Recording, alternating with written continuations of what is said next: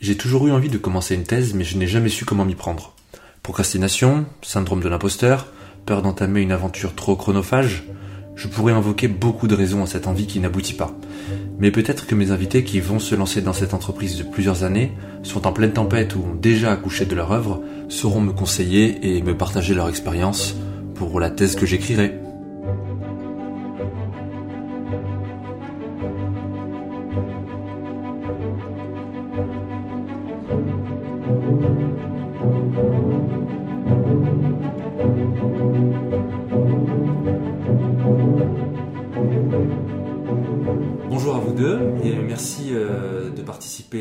Pour la thèse que j'écrirai.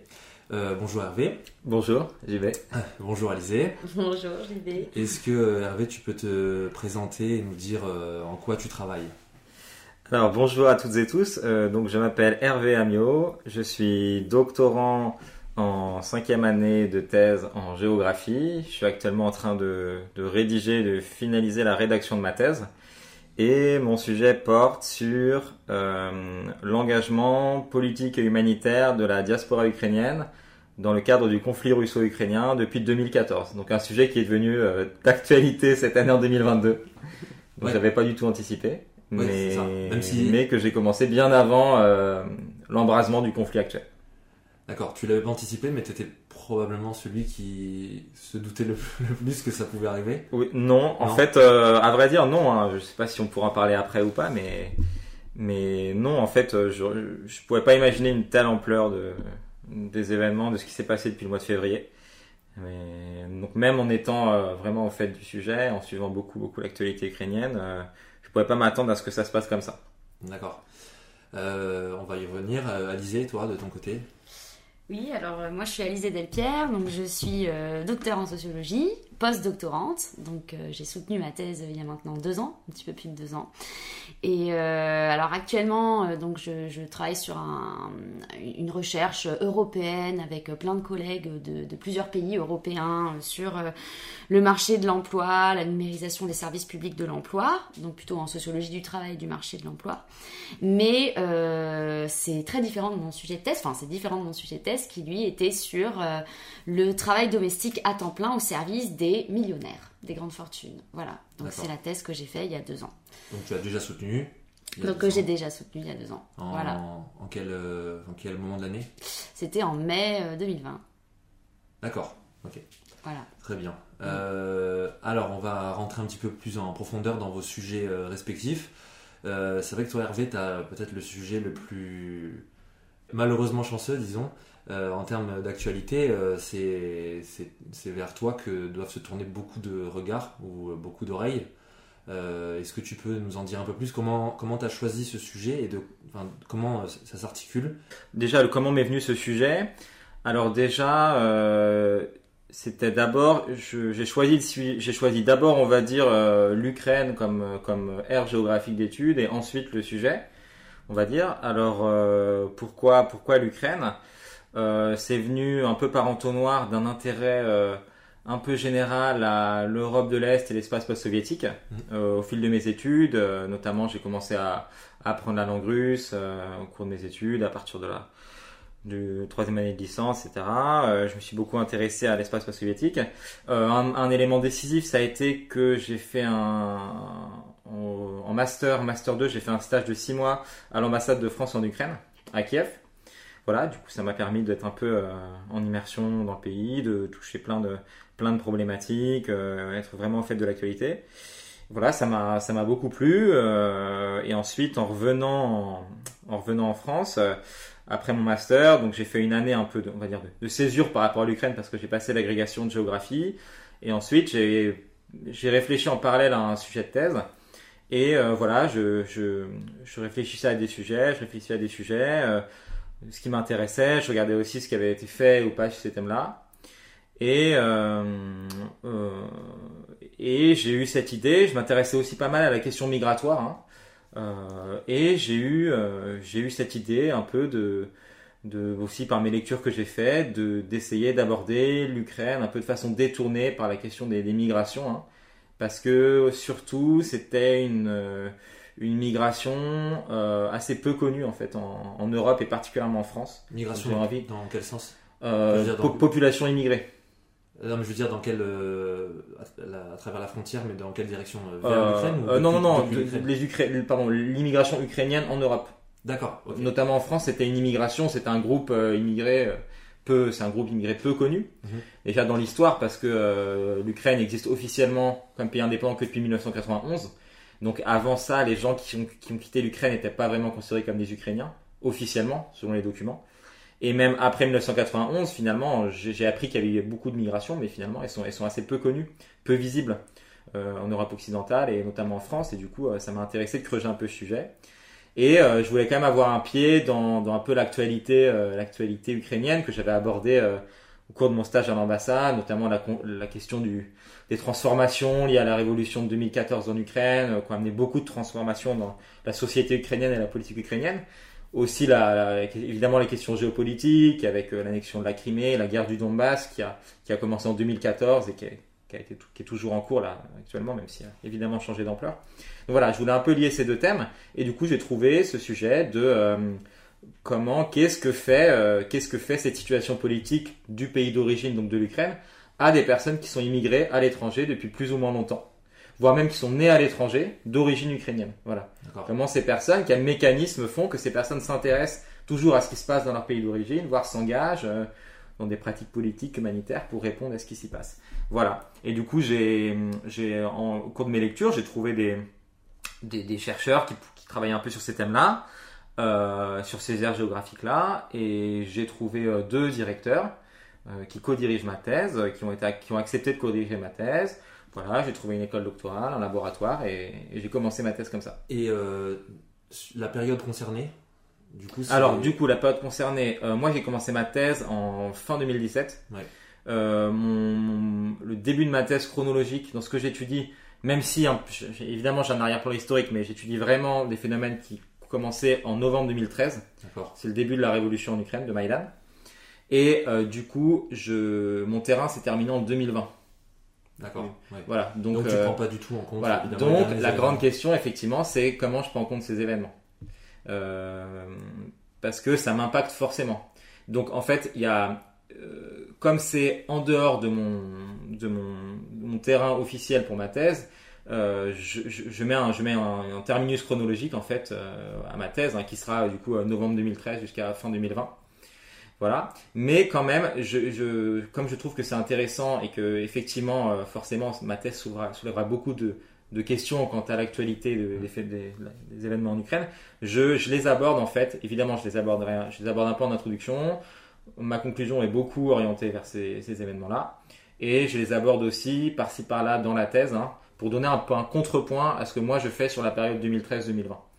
Voilà. Du coup, pour dire soit ce que j'ai observé moi, euh, on voit des racines dans ce qui s'observe maintenant, ou soit pour dire par contraste, hein, ce que j'observe maintenant, mais un peu de loin, parce que je suis pas vraiment sur le terrain maintenant, et bah ça, ça contraste un peu, il y a des choses plus fortes ou un peu différentes de ce que moi j'ai observé. Voilà. C'est un peu comme ça que je le fais. Donc pas officiellement dedans, chronologiquement, mais avec des petites, euh, des petits éclairages sur la situation actuelle.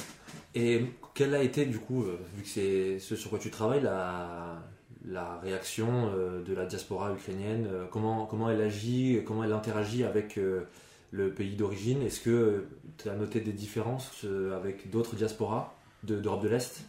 Euh, Est-ce que c'est ça qui ressort? C'est ça ton, ton travail?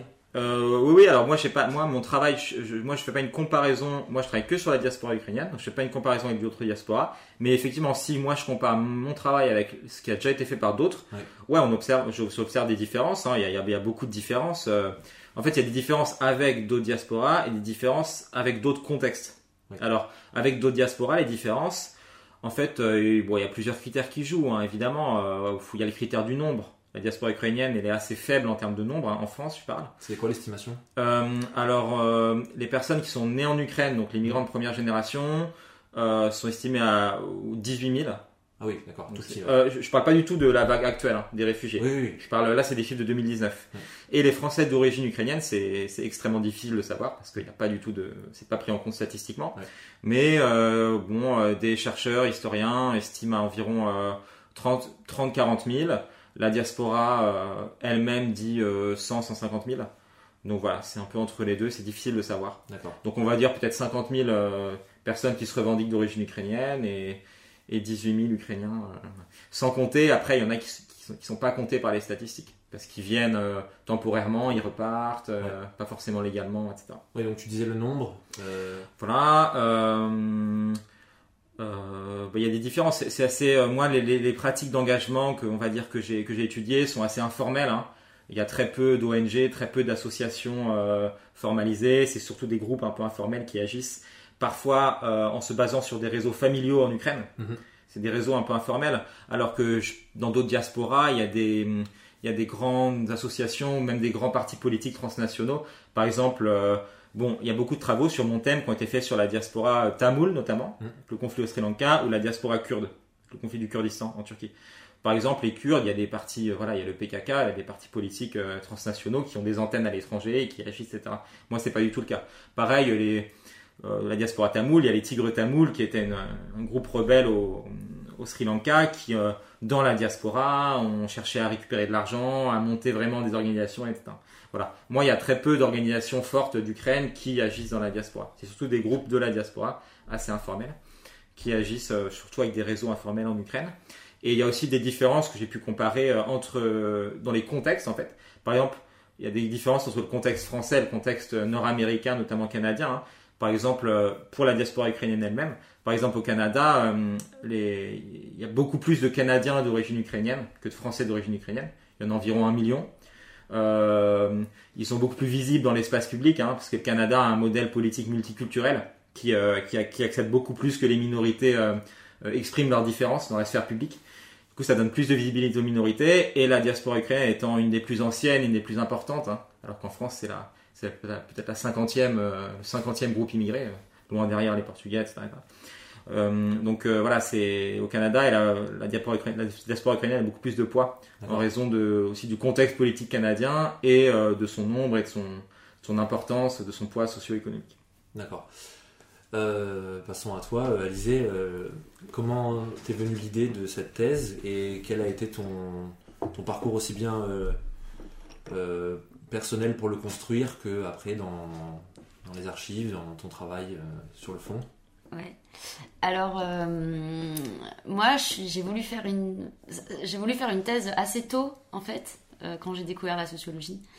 Et en fait, quand je suis rentrée à l'ENS, à l'école normale supérieure, j'ai fait le, master, un master pluridisciplinaire en sciences sociales, mais en fait qui est très orienté euh, sociologie. Et, euh, et donc en fait, c'est, c'est, j'ai fait ce master en vue de faire une thèse, quoi. Donc c'était vraiment euh, ça que j'avais envie de faire euh, pour être chercheuse, pour faire de la Tu recherche. le savais déjà Bah, enfin, j'ai découvert ce métier dans mes études supérieures. Hein. Je viens pas du tout d'une famille de la bourgeoisie intellectuelle, quoi que ce soit. Donc, c'est quelque chose que je ne connaissais pas, de faire une thèse, mais j'ai connu dès que j'ai su ce que c'était. Enfin, en tout cas, de faire de la recherche et de faire d'être sociologue. C'était surtout ça, être sociologue. Bah, du coup, ça passe par faire une thèse et faire un doctorat de sociologie. Du coup. Euh, Bon, j'entre pas dans les détails, mais voilà, du coup, c'est comme ça que j'ai eu l'envie de, de- de- de faire une thèse. Alors après, pourquoi sur ce, sur ce sujet? Donc, euh, donc moi, ma thèse porte sur le, le travail domestique et sur une niche euh, du travail domestique qui est celle du travail domestique à temps plein chez les grandes fortunes. Et en fait, euh, alors ce sujet m'est venu de façon un petit peu... euh, c'est lié à la fois tant à des intérêts sociologiques qu'à des, euh, des expériences personnelles. Alors à des intérêts, comme souvent hein, d'ailleurs, hein, c'est pas très original dans ce que je dis. Donc l'intérêt sociologique, c'est que euh, Bon, moi, j'ai été très imprégnée par la sociologie de Pierre Bourdieu, par la sociologie de l'analyse de- des classes sociales, des rapports sociaux de classe, de la domination entre classes sociales. Donc, c'est ça qui, m'a toujours intéressée, qui m'intéresse toujours. Et euh, j'avais euh, pas mal lu les travaux euh, sur notamment les classes supérieures, les dominants, ce qu'on appelle les dominants. Alors, il y a les, travaux des Vincent Charlot hein, qui sont connus, mais il y en a d'autres aussi, notamment sur les, les nouveaux riches, etc., à l'international. Et je trouvais ça intéressant, en fait, d'enquêter les rapports sociaux de domination du point de vue des dominants, ce qui, en fait, bon, maintenant est assez, assez fait en sociologie, mais ce qui en fait n'allait pas de soi quand on regarde l'histoire de la discipline qui s'est avant tout centrée sur le point de vue des dominés en fait. La sociologie s'est euh, construite en fait autour plutôt de euh, d'une analyse de des modes de vie, du travail, euh, de l'oppression, etc. Des, des, classes des classes populaires en fait. Et, et donc voilà, et donc je, je trouvais ça intéressant d'aborder de, de, ce point de vue dominant. Et en même temps, euh, de confronter ces deux points de vue. Parce qu'en fait, quand on regarde les travaux en sociologie, il y a soit les travaux qui traitent des classes dominantes, soit les travaux qui, traitent des classes populaires. Hmm. Et moi, en fait, avec le travail euh, domestique, avec la domesticité, hein, moi j'appelle ça la domesticité, donc c'est le travail domestique euh, rémunéré hein, dont je parle, parle, pas le travail domestique gratuit fait par les femmes dans leur foyer, etc. Moi, je suis vraiment, euh, je suis plus centrée voilà, sur, sur le, travail la marchandisation hein, du, travail domestique. Et donc en fait c'est un objet qui me permettait d'articuler les deux points de vue, à la fois des dominants et à la fois des dominés. Et j'ai voulu vraiment dans mon travail avoir ces deux points de vue, ce qui est en fait assez peu fréquent dans les études, enfin dans, les travaux de sociologues qui en fait prennent l'un ou l'autre des points de vue pour des questions euh, bah, de terrain, d'accès au terrain, de temps, etc. Quoi. Voilà. Donc j'ai, voilà, j'avais vraiment essayé envie de faire tenir, donc d'enquêter auprès des riches et auprès euh, des domestiques en fait. Est-ce que du coup cette domination est d'autant plus forte quand elle est euh, entre des très grandes fortunes et euh, des dominés euh, de classe populaire, j'imagine, que entre des classes moyennes ou des classes aisées et des classes populaires?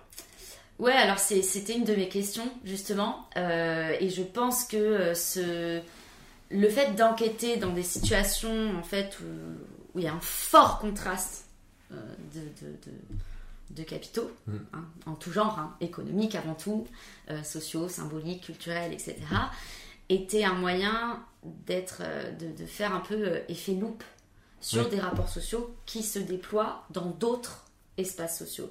C'est-à-dire que moi, ce que j'observe finalement des relations entre les grandes fortunes et leurs employés de maison, ça me dit beaucoup de choses de ce que peut être une relation entre une femme de ménage qui travaille à temps partiel chez un cadre.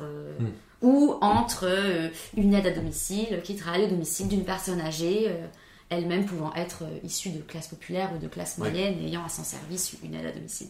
Donc en fait, c'était vraiment l'idée de, de, faire, oui, voilà, miroir grossissant ou de cristalliser des rapports de domination qui sont plus, plus poreux, moins visibles peut-être ailleurs, en fait, dans d'autres milieux. Et tu as eu accès à des, des millionnaires justement, enfin des grandes fortunes, il y a des ton terrain était assez accessible. Tu as réussi à trouver des gens à, enquêter. Ouais, bah alors en fait la moitié de mes enquêtés hein, c'est des, des, millionnaires quoi. Hein. Je, dis, je, grande fortune, mais en fait voilà l'échelle de, de... c'est compliqué quand on lit même tous les travaux sur euh, même d'économie sur le capital, de, de, de euh, typologiser la richesse, etc. Donc moi j'ai pris pour critère euh, voilà, des, gens qui, euh, qui, qui, alors j'allais dire dépasser le million d'euros, mais en fait c'est plusieurs millions d'euros, voire quelques milliardaires, enfin voilà. et, et donc j'ai pu avoir accès à ces milieux-là autant que du personnel, en fait, que, que, que, de personnes travaillant à leur service. Euh, T'es bien reçu? Euh, Ouais, alors je me suis prise de différentes façons. Ça, c'est les ficelles un peu de, de, de, de l'enquête.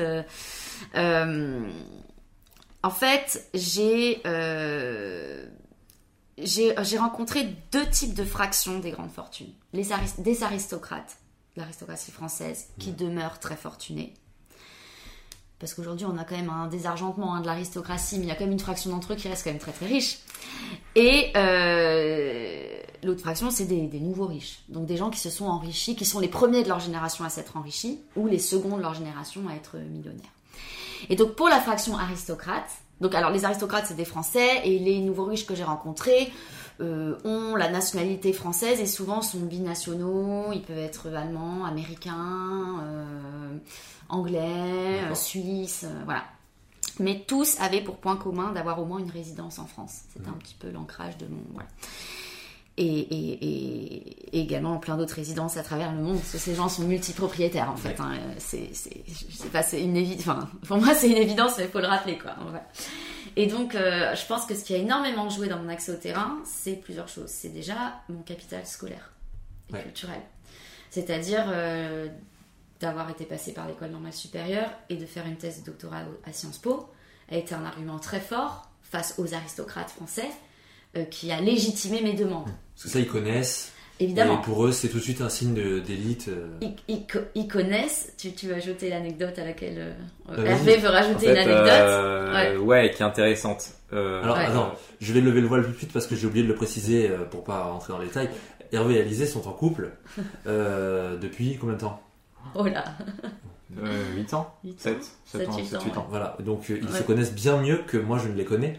et donc ils ont des anecdotes euh, que je n'ai pas. Oui, Hervé, donc vas-y, oui.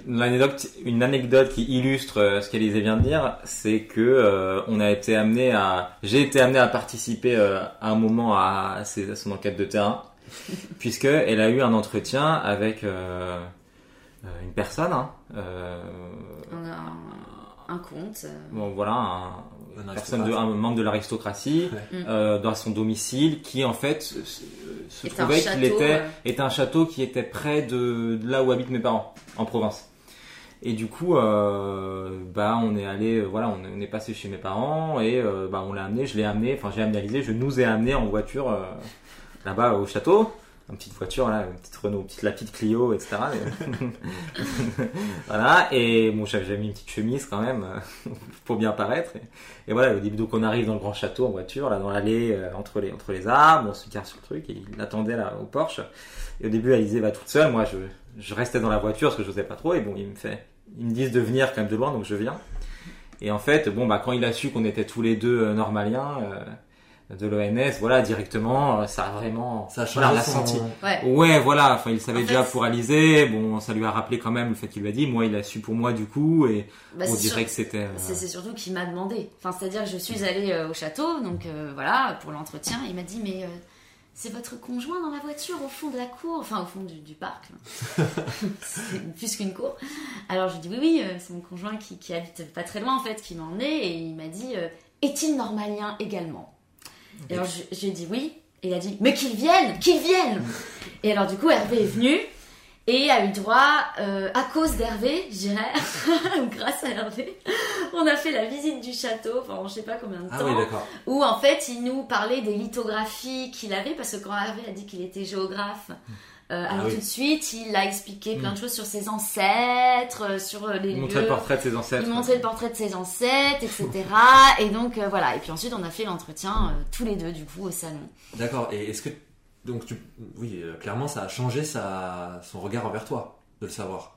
Et du coup, envers ton, ton terrain. Enfin, envers- Bah, bah, euh, Envers ton oui, bah, du, du coup, en fait, euh, tout, tout ça, voilà, cette anecdote pour dire que, euh, alors nous en sociologie, on est extrêmement réflexif sur les conditions qui font qu'on réussit ou qu'on échoue sur un terrain.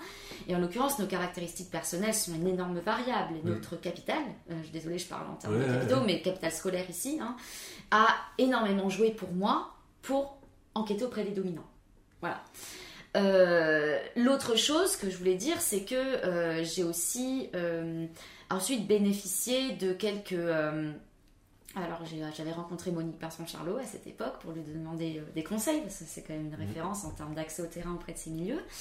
Et elle m'avait en fait donné le contact de la directrice du Bottin Mondain, Hmm. l'ex-directrice du Bottin Mondain. Donc le Bottin Mondain, je le dis pour ceux qui ne savent pas, c'est un répertoire, un annuaire des gens bien nés, on va dire. C'est un annuaire de la bourgeoisie, euh, de la bourgeoisie et dans les, dans, pour être euh, au Bottin Mondain, on, voilà, on doit remplir un certain nombre de critères, euh, voilà, d'appartenance à la bourgeoisie. Et donc en fait, j'avais rencontré cette dame et c'est elle qui ensuite m'a euh, orientée vers des membres d'un cercle aristocratique très fermé qui s'appelle le Jockey Club, qui est un des cercles aristocratiques les plus élitaires qui existent, où il y a seulement 1200 membres. Et euh, elle m'a donné des numéros de gens qu'elle connaissait elle-même, des adresses mail que j'ai contactées pour avoir des entretiens. Et en fait, la chance que j'ai eue, c'est que dans ce milieu-là, euh, tout se joue par le réseau, la confiance, hein, comme ils disent beaucoup, le bouche à oreille, et qu'en fait, une fois que j'en rencontrais un, deux, on donnait le numéro de leur ami, de leur cousine, et donc en fait, j'ai- j'ai circulé par euh, boule de neige. Moi, j'ai un terrain qui s'est vraiment fait ensuite dans... euh, en fait, une fois qu'on pénètre ces milieux, et qu'on arrive à y rester, tout se fait par le réseau, ce qui est très révélateur de la manière dont il fonctionne en réseau. Oui. Donc c'est ça qui est intéressant, c'est-à-dire la manière dont on enquête est en fait révélatrice de la manière dont un milieu social fonctionne aussi. Oui, d'accord. oui, Euh, oui voilà. c'est lié. Le... Ouais, Oui, ta méthode est liée au terrain lui-même en fait. ouais, Euh, complètement. Mais du coup, ça veut dire que en miroir, Ouais. tu n'avais pas accès à certains cercles qui, eux, refusent, euh, refuseraient que tu viennes euh, les, les enquêter par... Peut-être par mépris ou par euh, fermeture ou... Euh, de, des grandes fortunes Oui, bah, j'imagine Ouais. que si certains euh, fonctionnent en bouche à oreille avec une certaine ouverture Oui, vers le milieu de la recherche, d'autres au contraire t'ont peut-être fermé des portes ou même tu n'as même pas connu leur existence. je, en fait, l'aristocratie, si je reste sur l'aristocratie, elle est divisée en, en- certes, euh, en, de- d'appartenance. Donc il y en a qui appartiennent au Rotary, d'autres Ouais. à l'Interallié, d'autres à l'Automobile Club. Mais en fait, il y en a qui appartiennent aux trois clubs en même temps. Donc en fait, c'est quand même un milieu assez poreux au-delà des cercles, qui reste voilà ce grand euh, milieu des aristocrates où on peut. Moi ensuite, j'ai rencontré des gens qui qui faisaient partie de l'interallié, euh, enfin voilà, d'autres grands cercles, et puis des gens qui faisaient pas forcément partie de cercles, mais qui étaient en fait, euh, voilà, des, des, des aristocrates, un petit peu plus à la marche, etc. Euh, et euh, là où euh, ce qui était intéressant, c'est que en fait, ça m'a pas, j'ai pas eu de fermeture de terrain vers d'autres grandes fortunes. Parce qu'en fait, j'avais déjà tellement de gens à rencontrer dans les aristocrates que j'avais pas besoin non plus de Ouais, rencontrer euh, 500 autres personnes. Mais c'est qu'aussi à côté, j'avais investi la piste des, des- plutôt des, des nouveaux riches, des nouvelles fortunes. Et qu'en fait, alors, ce qui est intéressant, c'est que dans ces milieux-là, l'opposition ancien riche, nouveau riche est à la fois euh, réelle et fictive. Réelle dans le sens où euh, il y a beaucoup de... de, de, de- de- il y a des, bah, typiquement le jockey club extrêmement fermé aux nouveaux riches. Mm. On ne peut appartenir au jockey club déjà que, que si on est un homme, si on est un aristocrate depuis des générations et des générations. Donc on peut pas, en tant que, que nouvellement enrichi, aller au jockey club. Donc il y a des fermetures. Euh, Il y a des critiques internes, c'est-à-dire souvent les nouveaux riches critiquent, critiquent l'ancienne bourgeoisie euh, avec leurs euh, vieilles mœurs, etc., leur traditionnalisme, et puis inversement, les aristocrates critiquent les, nouvelles, les nouveaux riches euh, en les caricaturant, mais comme nous on peut avoir les critiques, c'est-à-dire c'est des gens bling bling, ils dépensent Ouais, leur fric sans, sans compter, etc. Donc il y, y a énormément de jeux symboliques entre eux. Mais la réalité, c'est qu'en fait, et ça il y a plusieurs euh, travaux hein, qui, qui le disent aussi, c'est que euh, pour rester une classe quand même de, de, de gens fortunés, de dominantes, il faut quand même se, se- s'allier. Mm. Et donc en fait, euh, les nouveaux riches, les anciens riches s'allient, ils se marient entre ça, eux. Ils fré- mais évidemment, ils se marient entre eux, ils fréquentent les mêmes lieux, les châteaux de province des aristos sont rachetés par les nouveaux riches, hein, c'est ce que montraient les Pinsons Charlot, etc. Donc, en fait, c'est caricat. Enfin, il y, a des, il y a des éléments objectifs en termes de, de génération de richesse qui fait que tu peux, en tant que sociologue, typologiser euh, les différents types de, de, de grandes fortunes, mais il faut pas euh, euh, caricaturer leurs oppositions.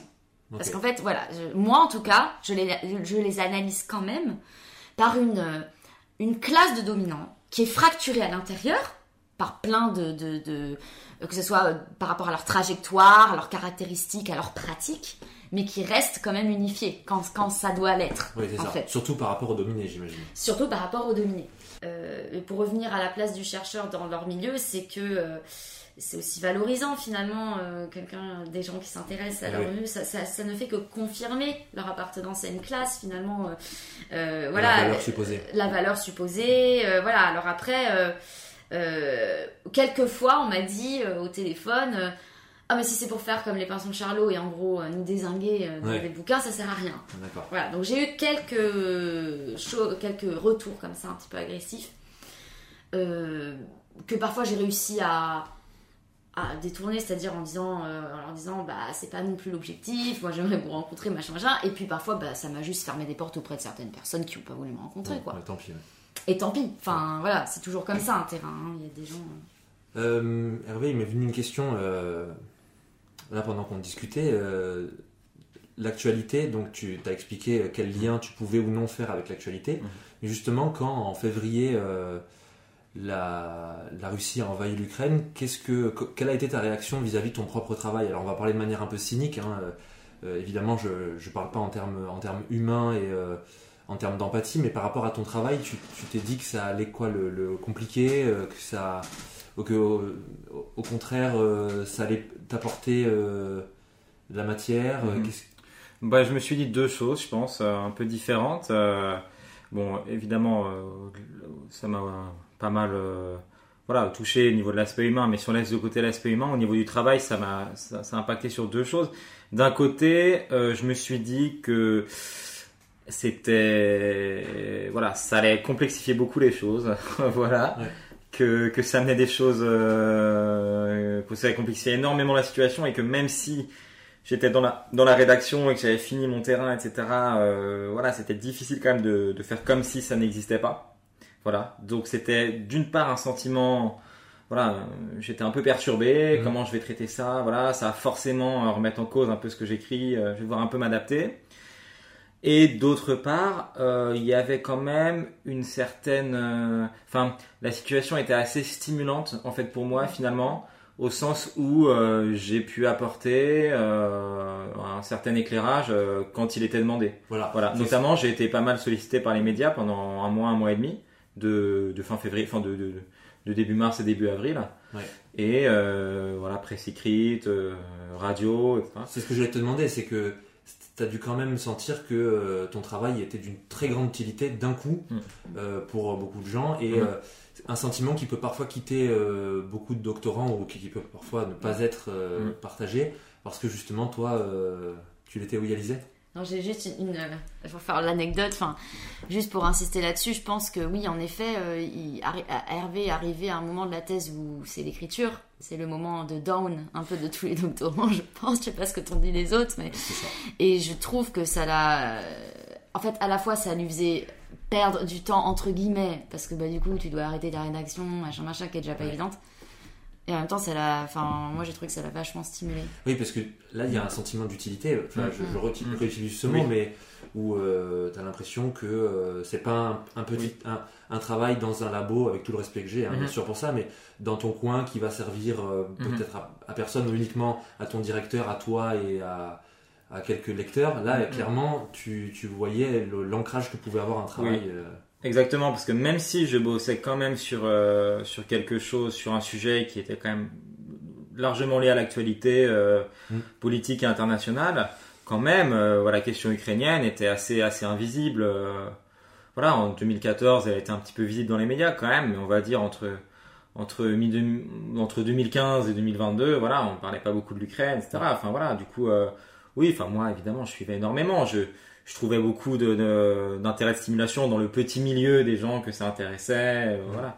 Mais là, non, c'est sûr que voilà, euh, on est venu me chercher. Enfin, euh, voilà, j'ai pu, j'ai pu éclairer, j'ai pu éclairer un public large avec ce que je savais, et ça m'a, ça m'a pas mal stimulé. C'est, c'est vraiment gratifiant de voir que Oui. qu'on peut élargir, euh, vulgariser, élargir son cercle, son auditoire. ça, euh, ça, puis individuellement, ça remotive, comme tu disais. individuellement, ça remotive, ouais. ouais. Oui, puis ça te fait voir l'intérêt de ton sujet que parfois tu, sur lequel tu doutes en fait. Ouais, c'est ça. Parfois, à force d'être dans ton sujet, tu te dis en fait ça intéresse que Mhm. moi. Et, et Hervé a tendance parfois à, à se dévaloriser. Et là, je pense que ça t'a montré l'intérêt. Enfin, ça intéresse des gens. Et au contraire, est-ce que tu n'as pas eu cette peur que euh, cet événement rende immédiatement ton travail obsolète? Oui, un peu. Un peu. Un peu parce que. Oui, je me, je me le dis encore maintenant, parce qu'il y a, il y a- évi- Évidemment, il y a plein de choses que. Notamment quand j'écris des, enfin, quand j'ai écrit des choses là récemment, ou voilà, quand j'écris des choses encore actuellement, comme je me base sur mes données de d'avant 2022, bah voilà, ça, c'est sûr que ça entre en contraste avec ce qui se passe actuellement. Du coup, ça fait un peu bizarre.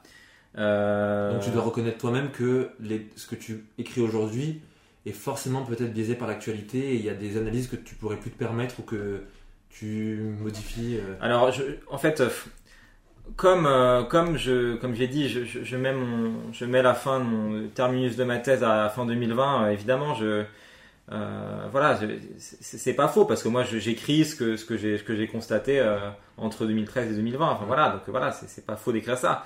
Mais c'est sûr que si on si on compare avec ce qui est maintenant, ça il y y, a des- il y a des choses différentes. Du coup, c'est vrai que je me dis mince. euh, Mince, en fait, j'ai écrit des trucs qui, euh, qui ont quand même largement changé depuis, le, depuis février de cette année.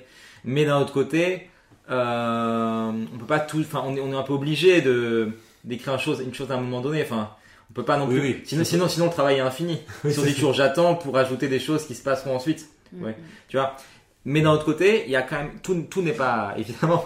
Ça serait, je, je serais très bête de dire ça et c'est faux. Tout, tout- tout n'est pas acheté dans ma thèse par rapport à ce qui se passe actuellement parce que parce qu'en fait justement moi les mécanismes que j'étudie c'est sur la période de temps de 8 ans que moi j'ai pris en compte, enfin d'un peu moins de 8 ans, euh, ils permettent d'éclairer ce qui se passe actuellement. Par exemple, les, les, personnes et les groupes qui organisent euh, les, les, principales manifestations là, pour, en soutien à l'Ukraine à Paris, soutien à livraison d'armes, etc., soutien à, l'entrée à l'Union européenne, place de la République tous les samedis ou dans d'autres lieux, là, voilà, c'est les, c'est les mêmes personnes que moi euh, qui organisaient les manifestations pendant que moi j'étais sur le terrain. C'était un rythme beaucoup moins régulier, hmm. et c'est celles qui se sont en général aussi engagées en, en 2014 au moment de la révolution, là, toujours à Paris, pour organiser des manifestations en soutien de la révolution euh, en Ukraine.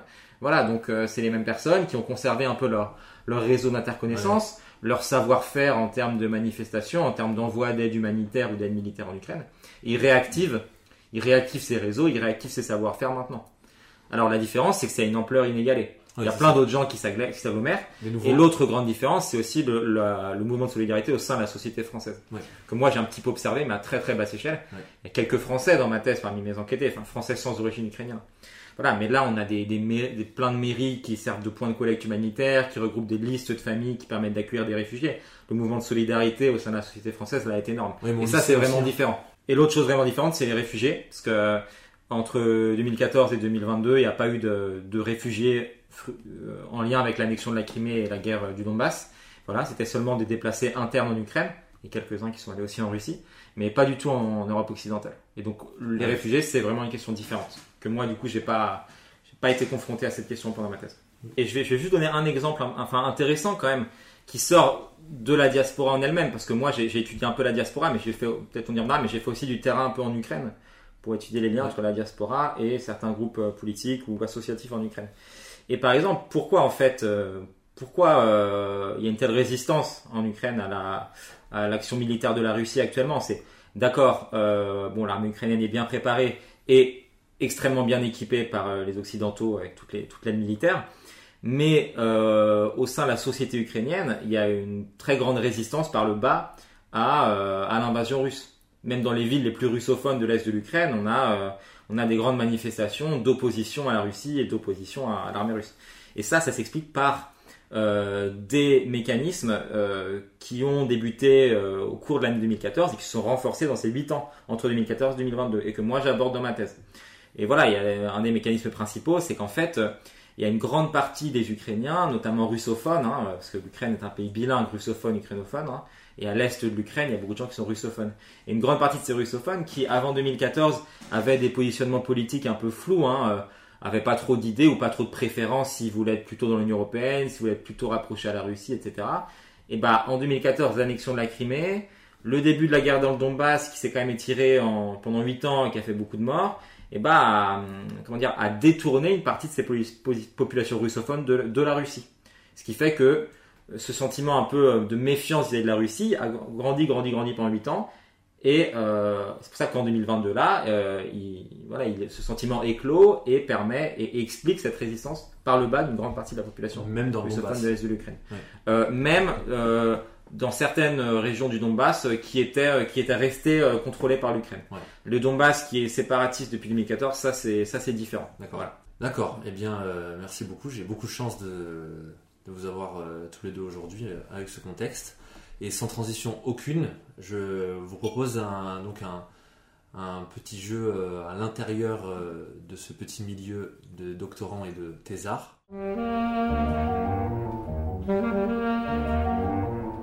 Le jeu, je vous l'explique, il est assez simple.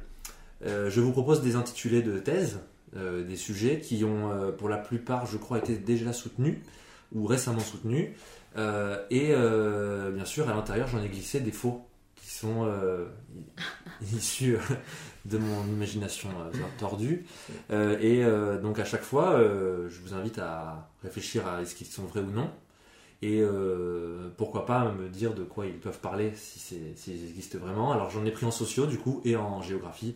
Je voulais pas vous mettre plus en difficulté parce que dès qu'on sort de vos champs de, des champs de compétences qui vous concernent et qui me concernent aussi, ça devient beaucoup plus difficile parce qu'on a l'impression que tout est possible. Hein. Euh, donc je commence avec ce premier sujet. L'éclipse de l'altérité, deux points. Théorie de la reconnaissance et expérience morale dominante, point. Analyse sociologique du rapport à l'altérité, deux points. L'exemple du débat sur l'identité nationale. C'est donc une thèse de sociologie. Euh, moi, je, dirais oui. moi aussi. Euh, je- tu, tu peux pas répéter. Si, l'é- l'éclipse de l'altérité, théorie de la reconnaissance et expérience morale dominante, point. Analyse, de analyse sociologique du rapport à l'altérité, l'exemple du débat sur l'identité nationale. Le titre me semble extrêmement long pour un titre de thèse, mais euh, parfois on voit des trucs. Euh, oui, Ouais, le, ce, qu'il, ce dont il parle te semble possible. Le sujet, je veux dire, le fond. Oui, le fond du sujet me semble totalement possible. Alors j'ai un peu de mal avec euh, le- la, la notion d'éclipse. euh, c'est quelque chose que je.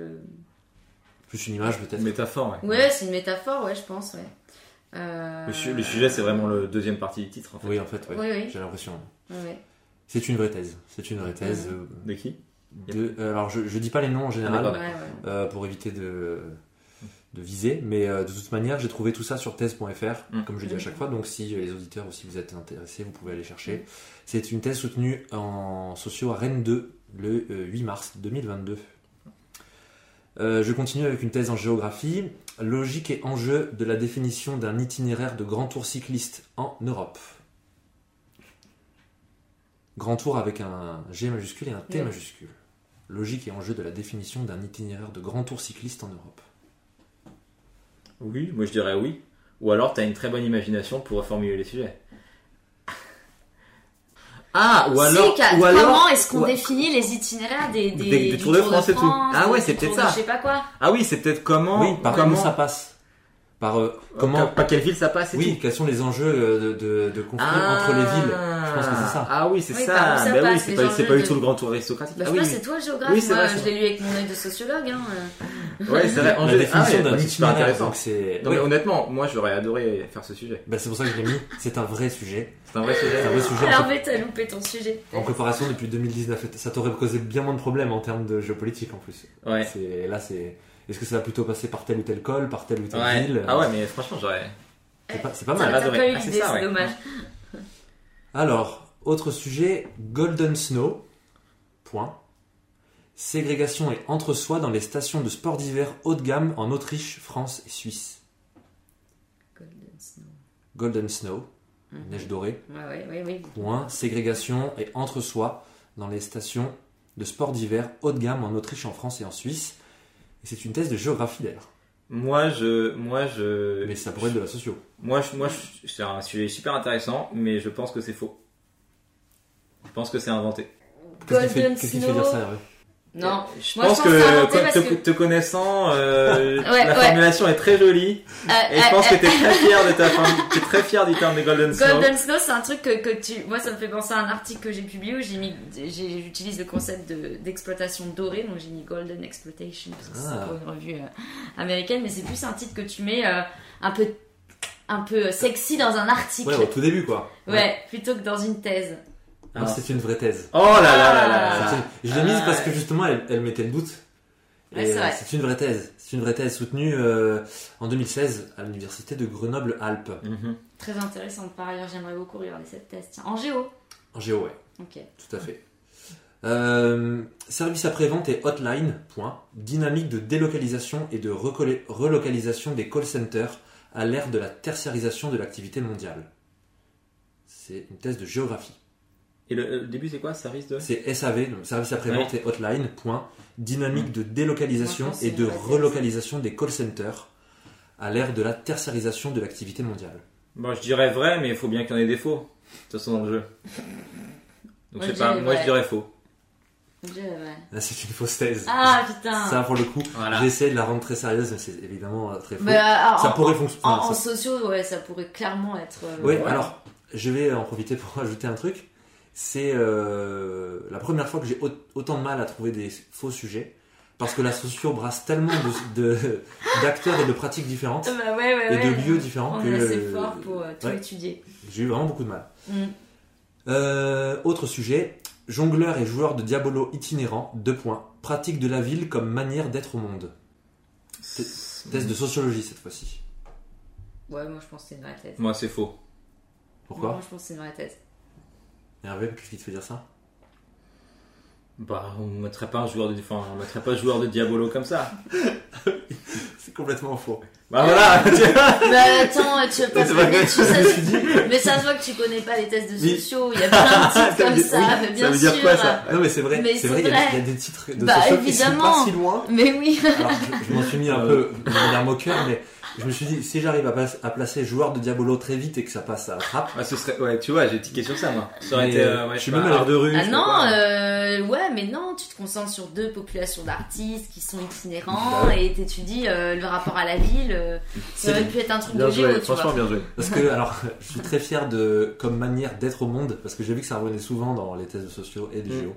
Mm. Mais euh, oui, c'est jongleur et joueur de Diabolo. J'ai même dû chercher si on disait bien joueur de Tu Diabolo. aurais pu mettre parce habiter. Ouais. Comme Oui, manière d'habiter. D'habiter la le ville. monde. Ou d'habiter la ville. ouais.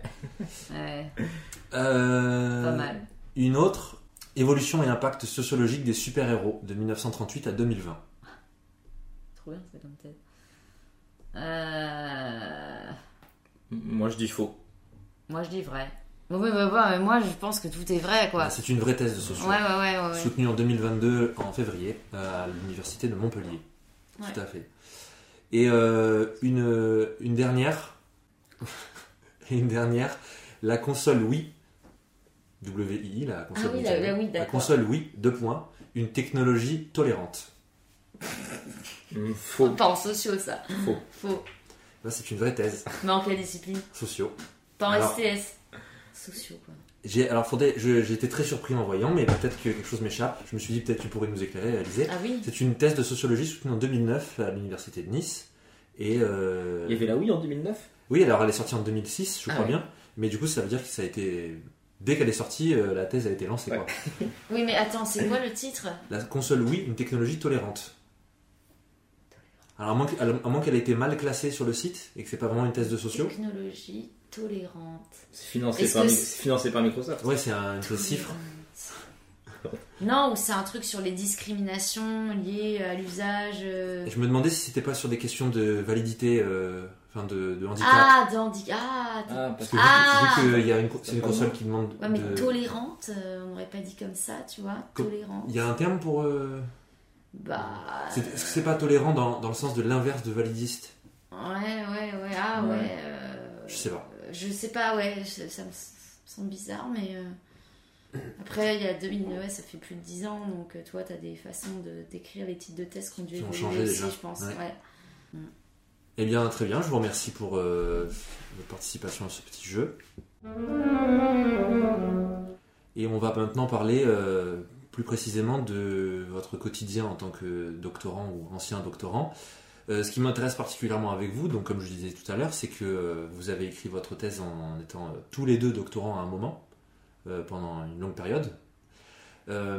Comment c'est d'écrire une thèse, alors j'allais dire écrire une thèse à deux, pas vraiment, mais d'écrire une thèse à deux en même temps? Est-ce que, notamment par, par exemple pendant le confinement, mais faire une thèse à deux, ça, ça engendre quoi comme type de, de, de compromis Est-ce qu'au contraire, par- parfois vous demandiez beaucoup conseil à l'autre? Est-ce que vous vous aidez beaucoup? Est-ce que vous êtes, vous plutôt cloisonné? Euh, Comment ça fonctionne? Il y a, il y a plusieurs choses, il y a plusieurs choses à dire, franchement. euh, euh, déjà d'un point de vue, on va dire euh, psychologique, Mhm. euh, je pense que c'est agréable. du côté du positif, c'est agréable de parce que on est avec quelqu'un qui comprend ce qu'on fait Ouais. et qui sait très bien ce qu'on fait et ce qu'on vit surtout. Voilà. Donc ça c'est ça c'est positif.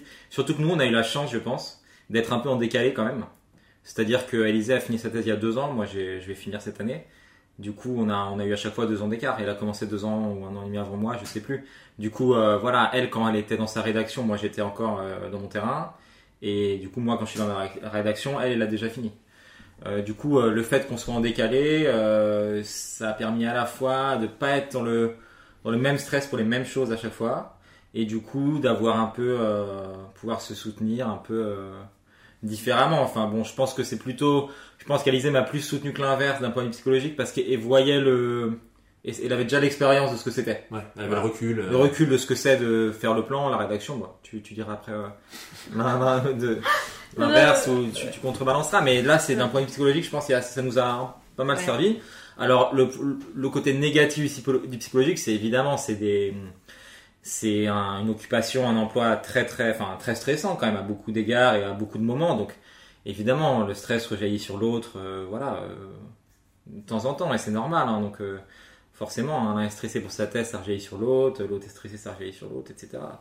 Et d'un point de vue après, non plus, non pas psychologique, mais matériel, oui, on, ça nous est arrivé de nous aider mutuellement. Hein. Alizé m'a pas mal relu de, de choses.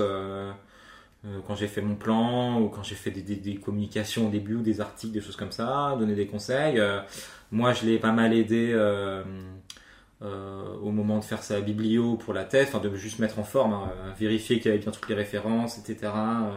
voilà, ce genre de, choses-là. Donc ça, c'est un peu entraîné. ouais. Ouais, ouais, moi je suis d'accord avec tout ce que dit, tout ce que dit Hervé. C'est.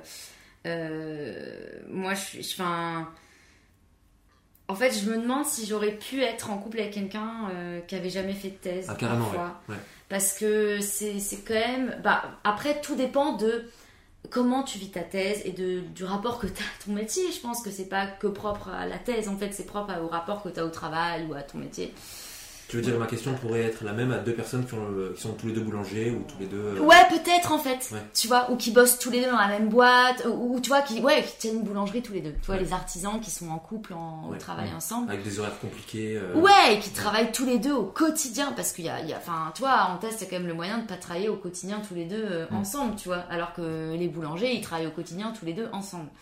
Donc, je pense qu'il y a des trucs qui sont pas que liés à la thèse, mais là où moi je trouve que c'était un atout, c'est que c'est quand même un métier qui reste euh, un peu stratosphérique pour la majorité de la population, où tu as quand même besoin d'en parler et où tu as besoin d'en parler à quelqu'un qui aussi a des connaissances en fait, il faut le dire, a le capital culturel pour comprendre des choses. Mm. Et, et c'est pas toujours évident en fait. Euh, intimement, euh, de, de, de, parler à des gens proches de soi. Euh, moi, j'ai pas une famille à qui je peux vraiment parler beaucoup de recherche et tout, ou du moins dans les détails. Et, c'était agréable de pouvoir parler à Hervé à la fois du terrain, de mes trucs théoriques, et inversement, enfin, j'ai l'impression.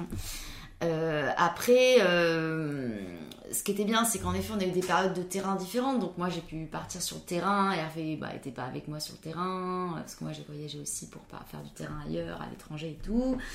Euh, Hervé, pareil. Il y, a des côtés cool où en fait, bah, quand tu été euh, euh, bah, c'était plutôt non, en ambassade d'Ukraine que, je suis allée avec toi en Ukraine. Mais enfin, bref, du coup, j'étais déjà allée en Ukraine, donc du coup, je, je voyais, avec Hervé. Donc en fait, quand il me parlait de de l'Ukraine, des Ukrainiens, du coup, tu, tu, tu, deviens sensible. Et puis, en fait, ça t'ouvre aussi à des sujets que toi, tu n'aurais pas. Euh, genre, moi, je me serais jamais intéressée à ces pays euh, si Hervé m'y avait pas sensibilisé, en fait. Enfin, voilà.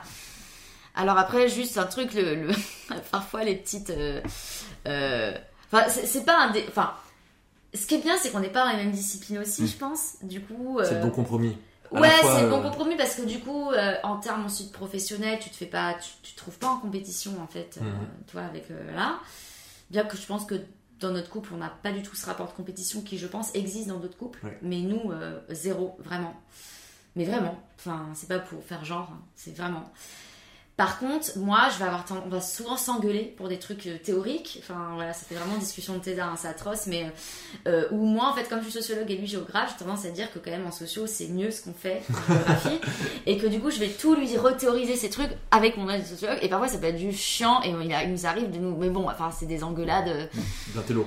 D'intello, et puis on s'en fiche. Mais, mais, mais c'est vrai que parfois, on est. On est ce qui est compliqué, c'est que euh, quand on se relie, on va vouloir euh, tirer vers l'autre, vers sa discipline, alors qu'en fait, euh, non, voilà. Mais j'ai envie de dire, c'est pas un truc grave. C'est plutôt l'aspect matériel, je trouve. Ouais, et par rapport à d'autres métiers aussi, bon, mm. ce qui est différent, c'est que je pense que tes autres invités en ont parlé, mais c'est que c'est y a la rupture entre temps de travail et temps personnel est difficile quand tu es en thèse. Et dans la recherche en général, c'est que tu penses, tu travailles sinon tu travailles, du moins tu penses à ton sujet, à tes recherches euh, le soir, tout le temps, même à table, euh. même à table, en dehors de ah, tes, voilà. Et tu peux être, euh, voilà, tu peux être un peu la tête prise par ça, un peu tracassé, etc. Et du coup, ça peut impacter sur l'autre aussi, voilà. Tu peux être un peu plus morose un soir parce que tu as une journée difficile, parce que tu n'arrives pas à développer quelque chose. Et forcément, c'est pas en sortant du bureau que tu vas arrêter d'y penser. Du coup, voilà, ça peut impacter ça. Et d'un point de vue matériel aussi, euh, bon, bah pendant le confinement, ça a été un peu dur, forcément, comme énormément de monde, hein, mais c'est pas propre à nos, nos métiers. Hein. c'est que voilà, on était, on était, voilà, c'était difficile au bout d'un moment. Enfin voilà. T'es dans un Tous 30 les mètres deux, voilà. carrés, euh, l'un face pas à tous les deux à la face, maison, on euh, avait une table comme ça, on était face à face. Au bout d'un moment, c'est un peu difficile. Et déjà que c'est assez, euh, ça peut être assez casanier comme euh, domestique, comme travail quand vous êtes euh, en rédaction. Ouais, quand t'es en rédaction, ouais. A fortiori, euh, pendant le confinement, ça a dû être, surtout si vous étiez décalé, ça devait être euh, parfois compliqué, oui. Bon, comme beaucoup de métiers. Ouais, bah après moi pendant le confinement, enfin moi j'avais j'allais j'ai soutenu euh, pendant le Ah confinement, donc en fait c'était aussi une dernière ligne droite où. Hervé m'a énormément soutenu. Quand il me disait, il m'a relu ma biblio, moi bordélique possible avec ma biblio, c'est lui qui m'a tout mis en page et c'est quand même un truc hyper chiant je trouve de faire une biblio. Coup c'est quand même Hervé qui me l'a fait. Enfin là-dessus on est hyper euh, solidaire. Et puis ce qu'on arrive à faire c'est à euh, à- c'est-à-dire qu'il y en a un qui a un truc de rush à faire important, l'autre va l'aider Mm. et travailler par exemple un peu moins pour lui et aider l'autre. Et inversement, en fait, Ouais, on, ouais. on- on se, on fait notre temps, dynamique comme ça, en fait.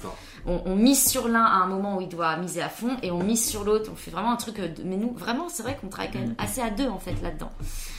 Et, et par contre, il y a un truc qu'on n'a pas encore dit, mais moi, je- que je trouve euh, par contre compliqué, quand t'es deux thésards, euh, que ce soit pendant ou à la thèse, c'est l'incertitude économique et c'est quand même la précarité de la recherche. C'est-à-dire, moi, j'ai des amis qui sont en thèse, mais dont le conjoint ou la conjointe Mm.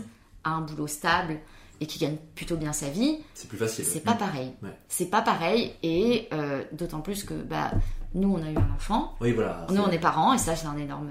Ça, ça c'est quelque chose qui est, qui est, je pense, à dire parce que ça change complètement ton Ouais. rapport. euh, Enfin, les, les choses. Oui, parfaite transition, justement, parce que j'ai dit votre thèse à deux, mais il y a un moment où vous avez votre thèse à trois. C'est vrai. Et euh, c'était. Alors, quand euh, est née euh, votre petite fille? Bah, Thelma, elle est née euh, en août 2020. donc quelques 2020. mois après euh, que j'ai soutenu. Donc, ça veut dire que tu étais enceinte quand tu as soutenu? Oui. Voilà. Et ça veut dire que, euh, bon, tu avais déjà. euh, euh, Enfin, t'as couché après ta soutenance, Ouais. mais du coup, pendant que Hervé, lui, était en, en En thèse. Donc là, pendant euh, que toi, tu, tu rédiges, là, vous avez eu un autre, euh, une autre thèse à vous occuper. C'est ça. C'est ça. Et ça, ça change complètement le, Ça, ça ça change change complètement la- les perspectives euh, de vie, évidemment, mais aussi de- le rythme de travail, tout simplement. C'est-à-dire que les, bah, forcément, les, au-delà, au-delà des premiers mois qui sont très très chaotiques quand, quand, quand- après l'arrivée d'un enfant, mettons même après les six premiers mois ou là même après la première année, euh, voilà, c'est, les choses sont plus pareilles. euh, Mhm. Voilà, c'est, voilà, euh, c'est plus difficile de travailler à des heures atypiques. hein. Voilà, le soir, en soirée quand, il y a, quand, quand ton enfant est là, le week-end, euh, tu peux plus prendre euh, 3-4 heures si tu as besoin de finir un truc. parce c'est que tu as d'autres obligations. Ouais, c'est vrai que moi, Voilà. moi, ce que j'aimais dans la recherche, plus généralement la thèse de la recherche, c'est d'avoir une. Alors c'est toujours, il y, a- il y a toujours un effet pervers à la flexibilité, c'est que tu peux surtravailler et t'épuiser au travail parce que t'as pas de limite dans ton Mhm. travail. Mais en même temps, moi, j'aimais beaucoup parce que moi, euh, quand je rédigeais ma thèse, bah, euh, c'était genre euh, pendant trois heures l'après-midi, j'allais danser et après je revenais et j'écrivais à fond jusqu'à 21h30. euh, voilà, je peux plus faire ça maintenant que j'ai un enfant. C'est-à-dire que je dois concentrer mes heures de travail à des horaires classiques de bureau. Et pour moi, c'est très dur. Parce que moi, j'ai une façon de fonctionner où, euh, mais ça, c'est ma façon. Euh, Hervé, c'est plus, euh, enfin, tu parleras pour toi, mais il aime bien être cadré, n'empêche, je pense, par des horaires de bureau et tout.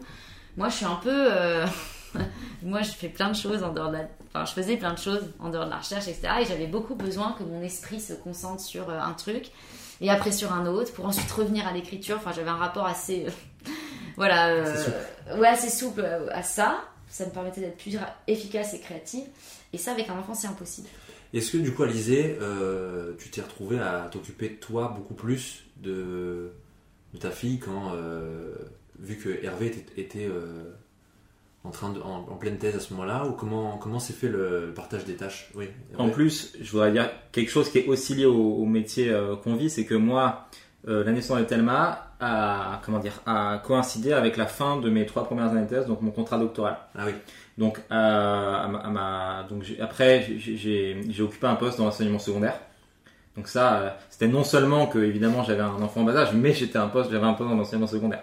Donc autant dire que c'était difficile, très difficile de bosser ma thèse. Et ensuite, j'ai enchaîné sur un poste d'ATER, euh, enseignement à l'université euh, d'un an, voilà, à plein temps. Donc voilà, pareil, c'était c'était pas seulement avoir un enfant, c'était avoir aussi aussi ces autres contraintes temporelles euh, d'enseignement en plus de la thèse. Et puis, alors, euh, pour ta question, alors, bah. euh, non, parce qu'en fait, Hervé est quelqu'un qui s'occupe énormément de sa fille, parce que extrêmement féministe, voire plus que moi. et non, mais c'est une réalité, en fait. C'est-à-dire que euh, euh, moi, en fait, j'étais en contrat postdoctoral déjà. Oui, Euh, moi, je passais le concours du CNRS. Oui. Euh, J'ai accouché en août et je devais rendre mon projet CNRS pour passer le concours. Donc moi, en fait, euh, le congé mat n'a pas vraiment existé. Le lendemain, j'écrivais déjà des mails avec ma fille au sein.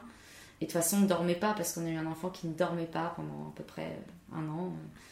Euh, parce qu'elle a, bon, bref, elle a eu des, des petits soucis. Donc en fait, on passait nos nuits à la bercer. Et puis bah, parfois, j'avais un coussin sur mes genoux, j'écrivais mes trucs pendant. Enfin, c'est ça la réalité des, des, des jeunes, des jeunes parents, je pense. Mais d'autant plus quand tu fais de la recherche. Donc en fait, euh, on s'occupait. En fait, comme moi, c'était pas genre j'ai fini ma thèse et hop, je peux prendre six mois de congé. En fait, je me suis pas autorisée pour ma carrière parce que sociologue, j'ai trop conscience de ce que c'est quand on est jeune maman Ouais. d'être, euh, d'avoir sa carrière qui en prend un coup.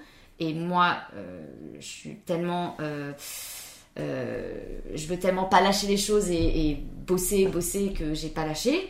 Et donc en fait, j'ai continué à, à publier, à passer des concours, euh, comme si j'avais jamais eu d'enfant. Donc en fait, Hervé m'a aussi vachement aidé, c'est-à-dire qu'au moment du rush du CNRS, il est parti avec la petite chez ses parents pour que je finisse mon projet CNRS. Comme je dis, on- et, et c'est là où l'effet bascule que je te parlais tout à l'heure, où genre à un moment j'aide Hervé, à un moment c'est lui qui m'aide. Avec l'enfant, ça s'est vraiment cristallisé. C'est-à-dire là, moi, je sors d'une de la campagne de recrutement euh, où j'ai eu des pleins d'auditions, euh, à bosser comme une folle, etc. C'est Hervé qui s'est over occupé de Tenma. Et là maintenant, l'objectif c'est qu'Hervé il rentre sa thèse en octobre, donc c'est moi qui va davantage m'occuper de Tenma. Donc en fait on fait comme ça. Mais euh, voilà, quand on n'est pas une grande fortune qu'elle est domestique, c'est ça la réalité en fait. Et, c'est- et, et moi, par rapport à mon sujet de recherche principal, qui est, le, qui est la délégation du travail domestique, d'être parent, ça m'a encore donné d'autres choses à penser de cet objet de recherche. Une réalité matérielle en fait. Mais après ta soutenance par contre. Hein? Ouais, après ma soutenance. bah ouais, mais du coup, ouais, ouais, de, de, de publier plein d'autres trucs avec. euh, ouais, Oui, pour rebondir sur ce que tu disais, euh, quand même, c'est c'est le cas pour d'autres métiers, hein, pas que le nôtre. hein. bien sûr. Mais du moins notre métier, euh, c'est un métier, c'est un milieu où on ne t'attend pas. C'est-à-dire que tu as, le droit d'avoir des congés maternité, un congé maternité de deux mois comme tout, deux mois et demi comme tout le monde. Tu peux avoir un congé paternité de 10 jours ou bah, voilà plus. Maintenant c'est plus, voilà, comme tout le monde. Mais le problème c'est que voilà, contre- euh, Le CNRS, c'est- du temps. Le Il t'attend CNRS, pas. il va pas le t'attendre, concours, le quoi. concours est à un moment donné. Tu vois, Et puis même. c'est comme si tu passes le CAPES, un, un concours, euh, ils vont pas, ils vont pas repousser l'année du concours pour toi. Et puis- pareil, tu, c'est c'est autant de temps que tu feras pas pour publier des articles, alors que les autres le feront. Ouais. Non, ou alors t'es engagé. Moi, moi j'étais Oui. engagée dans plein de, de, de publis, machin, où les collègues, faut pour le 24 septembre rendre la V2. En fait, je veux pas me permettre de leur dire, oh non, en fait, les gars, je vous le rends en trois mois parce que c'est un dossier collectif, etc. Moi, j'ai également, c'était la période, où- la naissance de ma fille, où j'ai signé mon contrat pour sortir mon livre. Et donc, en fait, euh, la naissance de Thelma était corrélée au début de l'écriture de mon livre issu de la thèse qui, euh, petit coup de pub, sortira en septembre. Mais du coup, en fait, euh, j'ai. Enfin. Et, c'est des choses que c'était une opportunité pour moi, j'allais pas dire non. En même temps, j'aurais pu. En fait, c'est aussi, on, peut se dire une forme de, choix, de se dire, bah tiens, pendant un an, en fait, je, je ralentis vachement.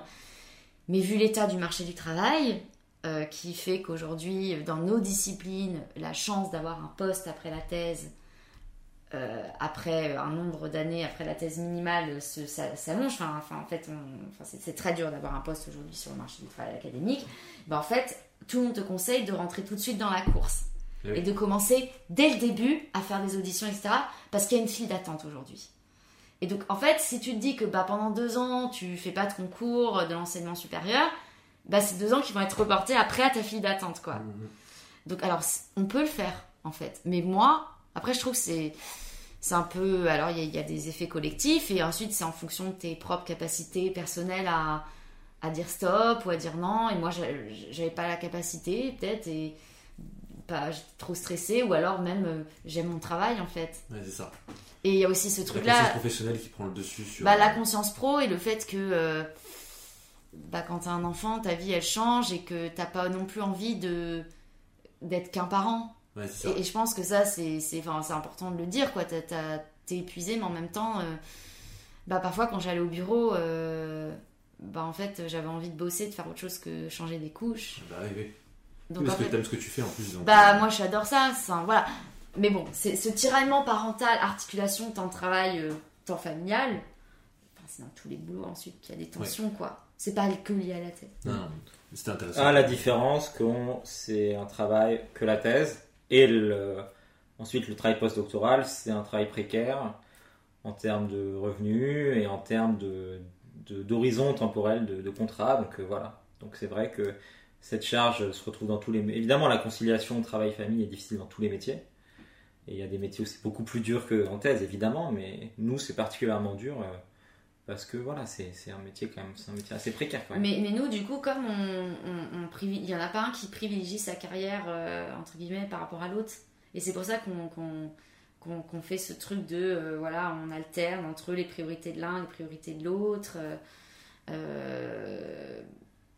je trouve qu'on réussit assez bien, on est épuisé, c'est bien. Enfin, on peut, on peut se dire que finalement, bon, on fait ce qu'on peut et oui, c'est ça, en fait, ce que vous pouvez, on y arrive, quoi. Enfin, je veux dire, bon, voilà, euh, mais euh, mais euh, voilà. Alors après, c'est sûr que nous, par exemple, enfin, voilà, il y, a un problème de logement qui rend. nous, on n'a pas de, de, bureau, on n'a pas de chambre, nous, on dort dans le salon. Donc en fait, on peut, par exemple, le week-end, Hervé, il peut pas rester à la maison pendant que moi je joue avec Thelma et écrire sa thèse tranquille dans un bureau parce que de toute façon, on n'a pas de bureau. Donc en fait, il doit forcément lui aller à son bureau. Donc c'est aussi une organisation matérielle totale. Euh, et les gens, je pense, en thèse sont dotés inégalement là-dessus, je pense aussi, mm. quoi. Euh, donc nous, on a la chance, par contre, d'avoir des bureaux. Et ça, c'est pas tous les doctorants en France ou les postdocs euh, de France. donc nous, ça nous sauve.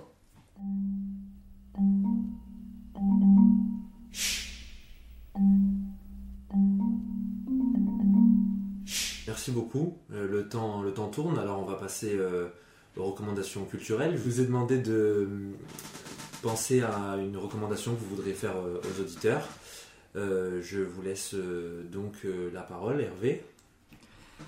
Alors, moi, je vais pas faire une recommandation sur, culturelle sur mon sujet de thèse en particulier, hein, sur la diaspora ukrainienne, parce qu'il y, a assez peu de, de productions enfin, culturelles, mm. de romans, de livres, de films. Mais par contre, sur, sur l'Ukraine en elle-même et la situation politique, militaire, etc., il y, a, il y a pas mal de choses. Donc euh, moi, je, peux conseiller, j'aimerais bien, je voulais conseiller en fait un écrivain ukrainien contemporain qui s'appelle euh, Sergei Jadan. J-A-D-A-N. Mhm.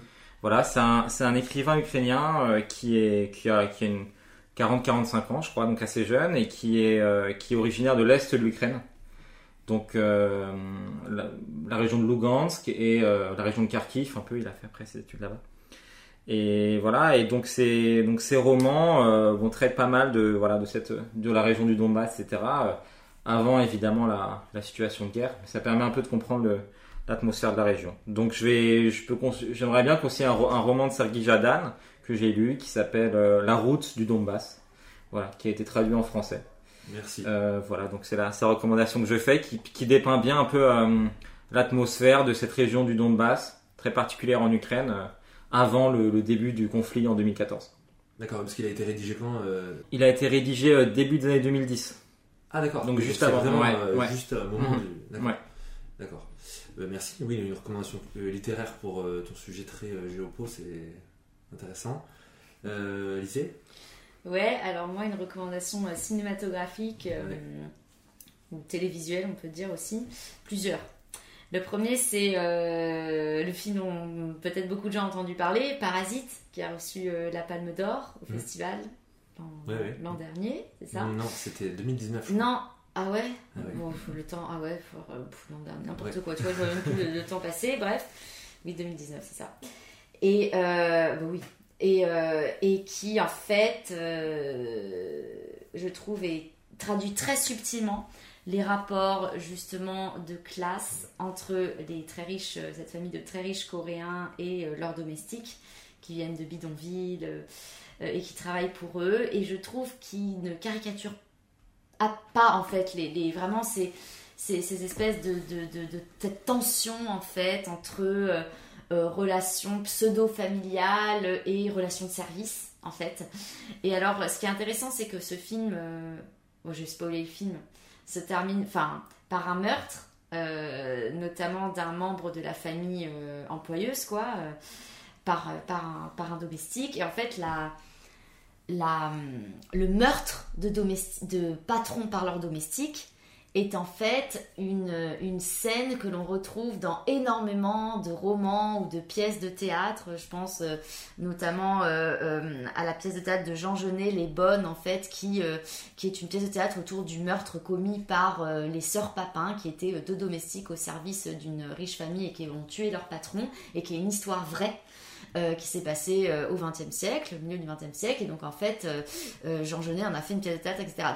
et, en fait, suite à cette pièce de théâtre, il y a eu pas mal de, d'œuvres voilà, littéraires, artistiques, qui ont travaillé cette question du, meurtre des, domestiques, des patrons par les domestiques pour travailler, au fond, la question de la revanche sociale de la revanche des, dominés oui, donc c'est un, motif récurrent euh, dans la littérature. Eh, exactement, et, donc, et que, que, Parasite remet au goût du jour, et que je trouve intéressant.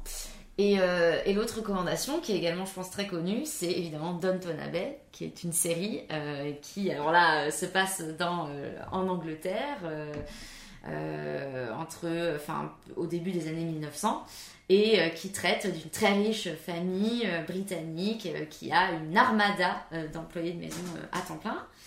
Et bon, alors qui, évidemment se, situe à, son époque avec tout, le conflit historique, économique et le, folklore aussi de la domesticité à cette époque, mais qui traduit en fait des situations que moi j'ai pu encore un peu observer aujourd'hui, c'est-à-dire que moi j'ai rencontré des personnes qui avaient à leur service 25 domestiques à temps plein. D'accord deux recommandations. Forcément un, un œil de sociologue quand tu dois regarder ces séries qui ça doit revenir. Bah ouais, forcément. Euh, moi je vous recommanderais un, un, livre que mon prof de prépa euh, en première année Hippocagne donc m'avait conseillé, enfin nous avait obligé à lire. Je dis nous avait conseillé parce que je regrette pas du tout et j'ai pas du tout vécu ça comme un, une contrainte. Ça s'appelle Les quatre parties du monde. C'est un ouvrage de Serge Gruzinski, qui est un historien, mais qui en fait fait plutôt de la géohistoire. Et euh, c'est un ouvrage que je recommanderais aussi bien à des élèves de première ou de terminale, parce qu'en fait c'est plutôt accessible, euh, si vous aimez l'histoire ou la géographie, que à des jeunes étudiants en prépa ou en fac d'histoire ou de géographie, même en fac de sciences humaines hein, plus généralement. Euh, parce que ça, je pense que c'est ce qui m'a donné envie de continuer euh, à étudier l'histoire et à le transmettre, et qui m'a fait comprendre que euh, ce que c'était l'histoire globale, ce que c'était euh, l'histoire connectée aussi, et comment on pouvait travailler en autrement qu'en regardant l'histoire des vainqueurs, ce qui à l'époque était complètement inédit pour moi.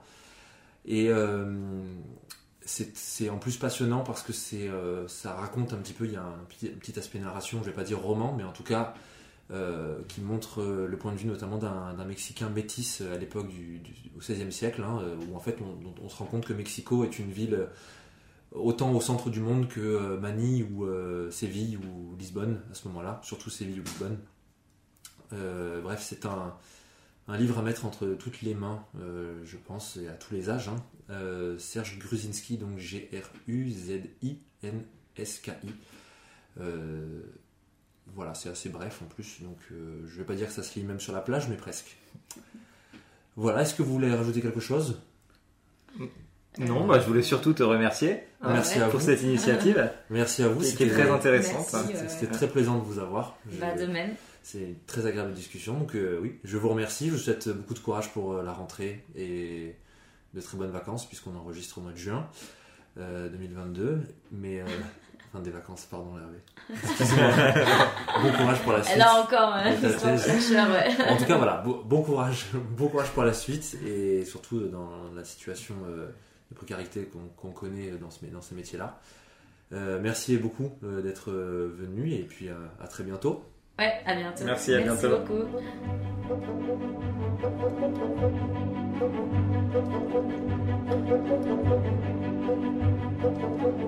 Thank you.